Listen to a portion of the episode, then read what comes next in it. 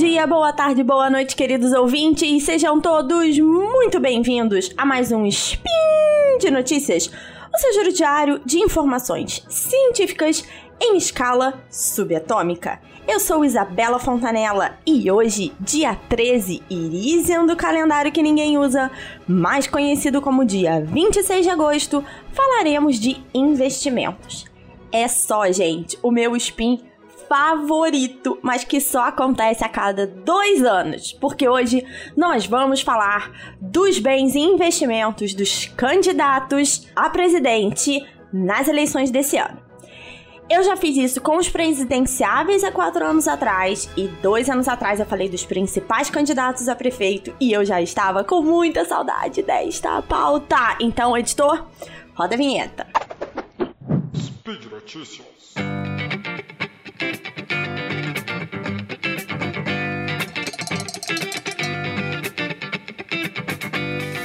Antes de eu entrar nos números e nos investimentos dos candidatos à Previdência, dois recadinhos importantes. Primeiro de tudo, por conta da Lei Geral de Proteção de Dados, que entrou em vigor depois da última eleição, nós temos menos detalhes sobre os investimentos e os bens dos é, candidatos. Então, mesmo candidatos que é, a gente já viu em eleições anteriores, como Ciro Gomes, é, Jair Bolsonaro, Lula, etc.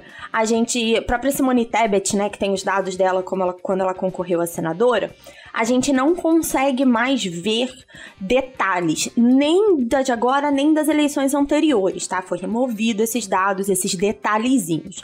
Agora, o site do TSE, que vai estar tá linkado no post e que é a base, né? Eles precisam declarar todos os bens na justiça eleitoral. Agora o site só mostra assim: apartamento ou veículo. Então, ao contrário de outras vezes que eu consiga falar um pouco mais dos investimentos, agora a gente vai ter que falar um pouco mais de categorias, tá? E segundo, meu objetivo com esse spin é muito menos falar de política, tá? Tem zero política na verdade, mas ensinar alguma coisa a vocês sobre investimentos enquanto a gente fala dos candidatos. Tanto que eu vou citar todas as nove candidaturas protocoladas no TSE. Então é para tirarmos aprendizados com os acertos e erros dessas pessoas que por um acaso se candidataram à presidência, ok? Então vamos começar com Ciro Gomes do PDT, que declarou um patrimônio de pouco mais de 3 milhões de reais. Basicamente, gente, metade do patrimônio dele, então um milhão e meio, é dividido em quatro imóveis. E aqui também vale uma ressalva pelo seguinte: o valor dos imóveis a gente não tem como ter certeza se é o valor de mercado deles. Porque todo mundo é autorizado a lançar, inclusive todos nós, a lançar no imposto de renda, o que a gente chama de valor venal, o valor de compra, o valor do documento. Então, esse é o valor do que foi declarado. Pode ser que esses imóveis valham mais, tenham sido é, tenham se valorizado ou até valham menos por qualquer motivo, ok? Dos maiores investimentos aí, dos maiores bens que o Ciro Gomes tem, além desses quatro imóveis aí somando um milhão e meio, um veículo que vale mais ou menos 105 mil reais. E aqui a gente precisa lembrar que veículo é mais gasto até do que investimento em si, porque a gente chama ele até de um passivo, né? Porque ele vai perdendo valor, né? Ele vai desvalorizando ao longo do tempo. E de investimento mesmo, assim, de dinheiro para render, que a gente está falando de mercado financeiro, Ciro Gomes só tem um BGBL, que é um tipo de plano de previdência, no valor de 28 mil reais. Então, se ele estiver dependendo desse plano de previdência e do INSS para aposentar, vai estar enrascado. Chegamos então a Felipe Dávila, candidato do Novo, e o candidato com maior patrimônio declarado, com 24,6 milhões de reais. Então ele declarou dois imóveis no valor total de 3 milhões, pouquinho mais de 3 milhões, mas a maior parte disparada do patrimônio dele é o que aparece lá no site como cotas ou quinhões. Isso basicamente é participação societária. Então, ele é sócio de alguma empresa, de algum negócio, ou ele é dono dessas cotas, e a gente está falando aqui de 20 milhões de reais. Então, se você pensar que ele tem ali 24, praticamente todo o dinheiro dele tá aí sendo é, empregado ou empreendido em negócios, tá? Olhando para investimentos puramente, aplicações em renda fixa no valor de 238 mil reais, que é um bom negócio nesse momento que a gente está gravando esse spin. Os juros básicos subiram para 13,75% ao ano, então aquela taxa Selic, que a gente também chama de juro básico, fazendo com que as aplicações em renda fixa tenham um rendimento maior. Se você não entende muito de investimento, pode estar se perguntando, Isa, exatamente o que é renda fixa. A gente está falando de CDB, LCI, LCA, CRIs, CRAs, debentures, letras financeiras, letras de câmbio e letras hipotecárias, tá? Então, todo investimento de renda fixa, ah, e também tesouro direto, tá? Toda renda fixa, ela é um empréstimo para alguém. Se essa renda fixa é, tiver vinculada ao CDI ou à taxa Selic, ela está rendendo aí pelo menos esses 3,75. Ela também pode estar vinculada à inflação, que é os títulos que a gente chama de indexados ou IPCA+, ou podem ter uma taxa pré-fixada, ok? Partindo para o nosso próximo candidato, que é Jair Bolsonaro, concorrendo pelo PL, apresentando um patrimônio de 2,3 milhões. Então, se a gente comparar o patrimônio dele agora, né, declarado para eleição de 22 contra 2018, praticamente a gente não vê um ganho de patrimônio, tá? Mesmo se a gente pensar que nos últimos quatro anos ele ganhou 30 mil por mês com salário de presidente, mais 11 mil do da aposentadoria como militar. Então, assim, mais do que até falar dos investimentos, é falar da incapacidade do presidente de poupar dinheiro. Pensando aí na pessoa física, tá, gente? Eu não tô falando nada de governo federal aí. Além disso, na declaração de 2018, ele tinha algum investimento em renda fixa que já não aparecem mais nos investimentos de 2022. Então, os principais valores aqui são cinco imóveis, aparentemente os mesmos cinco imóveis de quatro anos atrás, com valor aproximado de um milhão e meio, 315 mil reais parados em conta e é, 491 mil reais em poupança. Dinheiro parado em conta, gente, tá perdendo para inflação, tá perdendo a chance de ganhar dinheiro aí com a taxa Selic. Então, vale a pena ser aplicado e deixar na conta só aquilo que você vai mexer no mês. Além disso, a poupança é um péssimo investimento para esse momento. Depois da regra da nova poupança, que já tem alguns anos, né? Ela chama nova poupança, mas a regra já não é tão nova assim. O que que acontece? Se a taxa Selic tá abaixo de 8,5%, ela a poupança vai render 70% da taxa Selic. Então vamos dar um exemplo aqui. Selic é 8%, poupança vai render 5,6, OK? Se a taxa Selic estiver acima de 8,5, que é o caso agora, né? A poupança rende 0,5% ao mês mais TR, que basicamente é dizer que no ano ela vai render 6,17%. Então vamos comparar. No ano, a poupança rende 6,17% e um investimento de renda fixa 100% CDI super seguro, tipo Tesouro Selic, vai render 13,75%. Então, não deixe seu rico dinheirinho na poupança. Está ouvindo, senhor presidente?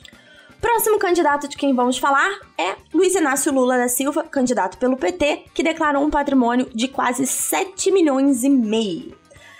Lula tem sete imóveis declarados, e aí é uma mistura de terreno, construção, apartamento, que soma um pouco mais de 500 mil reais. Lembrando que provavelmente esse não é o valor atual tá? Tem investimentos em renda fixa de 185 mil reais e a maior parte do patrimônio está num VGBL, lembrando que é Previdência Privada, no valor de 5,5 milhões de reais. Considerando a idade de Lula, é um bom negócio ele já ter se preparado e feito o seu pezinho de milho. Partimos então para Simone Tebet, candidata do MDB, que declarou um patrimônio de 2,3 milhões e basicamente todo o patrimônio dela tá em imóveis, gente. São 13 imóveis declarados e só 50 mil reais em conta bancária. Comparando com a eleição de, que no caso dela é oito anos atrás, porque ela era senadora, né? O mandato de senador tem oito anos. Ela concorreu com um patrimônio de um milhão e meio, então é como se ela conseguiu guardar e valorizar o patrimônio dela 100 mil reais ao ano. Os mesmos 13 imóveis. Então, é, Aí provavelmente é mais a valorização do imóvel do que efetivamente ela guardando dinheiro. Aparentemente, esses políticos não conseguem poupar para o futuro. Uma coisa importante sobre imóveis, gente, muita gente pode estar pensando, ah, mas ela deve ter uma renda desses imóveis, né? Aluguel, etc. O problema de você investir em imóveis é você tem o que a gente chama de um capital imobilizado.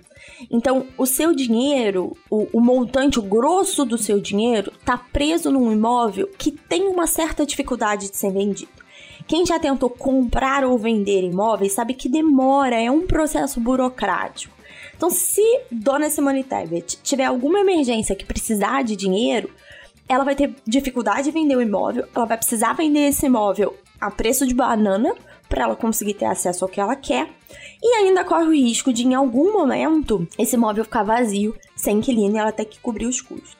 Então, ter uma estratégia só de imóveis, não vou falar para vocês que é terrível, péssima, porque tem muita gente que faz isso. Mas ela tem essas desvantagens de deixar o seu dinheiro mais preso, ok? Partimos então para o candidato Pablo Marçal do PROS, com um patrimônio de 16, quase 17 milhões de reais. De todos os candidatos, ele é o que tem mais é, diversificação dos investimentos que a gente chama. Então a gente vai ver, ele tem quase um milhão de reais em ações, claramente um investidor arrojado, que a bolsa não anda fácil, especialmente em 2022 um reflexo dessa subida de juro, da inflação, de uma chance de recessão global por conta da inflação e da subida de juros nos Estados Unidos e na Europa. Então a bolsa esse ano aí bem complicada, tá?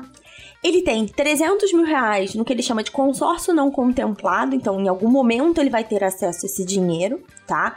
Consórcio pode ser uma opção interessante para quem está pensando em comprar imóvel muito, mas muito mais barato que um financiamento ok? Ele tem aí 220 mil reais em renda fixa, nada em poupança, acho que ele ouviu já meus podcasts, mas a maior parte do patrimônio dele aí, 13 milhões em participações societárias, são aquelas cotas e quinhões que a gente citou lá em cima. Ele também tem vários outros bens e direitos não especificados, então a gente fica com um pouco de dificuldade de avaliar, mas comparando com os outros candidatos, definitivamente o que faz uma distribuição melhor no sentido de diversificar riscos da sua carteira, ok? Chegamos aos três últimos candidatos, que é Vera Lúcia do PSTU, que declarou apenas R$ 8.800 em poupança. Dona Vera, por favor, vamos tirar da poupança e vamos para uma renda fixa melhor. Sofia Manzano, do PCB, que declarou 500 mil reais praticamente tudo em imóveis e Léo Pericles, da Unidade Popular, que declarou R$ 197,31 na poupança. A lição que a gente pode tirar daqui, gente, basicamente é: planejem para sua aposentadoria. Ciro Gomes e Lula têm planos de previdência. E se você tá aí pensando, ah, Isa, mas plano de previdência é ruim. Não é se ele for bem feito. Eu falo muito isso no meu Instagram. Quem quiser ir lá dar uma olhada no conteúdo, que é o arroba isa.fontanela, fontanela com dois L's. Ou quem quiser trocar uma ideia, falar, ah, eu tenho um plano, acho que é ruim, é porque eu acho que é ruim, pode ir lá falar comigo. Então, essa é a lição número um. Planejem para a aposentadoria. Lição número 2. Preferimos a renda fixa à poupança. Lição número 3. Vamos evitar colocar todos o nosso rico dinheirinho em imóveis porque a gente vai ficar com esse dinheiro um pouco mais engessado, ok? Por hoje é só, eu me divirto horrores quando tem eleição e vocês também podem se divertir com o link no site do TSE. Tem todas as candidaturas da eleição desse ano: deputado federal, é, senador, governador, presidente. Então tá tudo lá, com todos os registros de candidatura e os bens deles, ok? Lembra lá no post no Portal Deviante.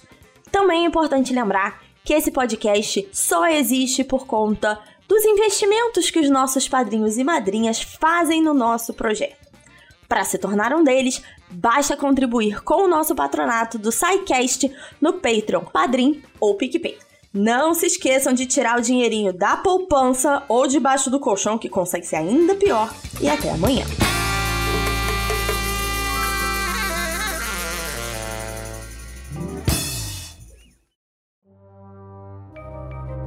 Este programa foi produzido por Mentes Deviantes. deviante.com.br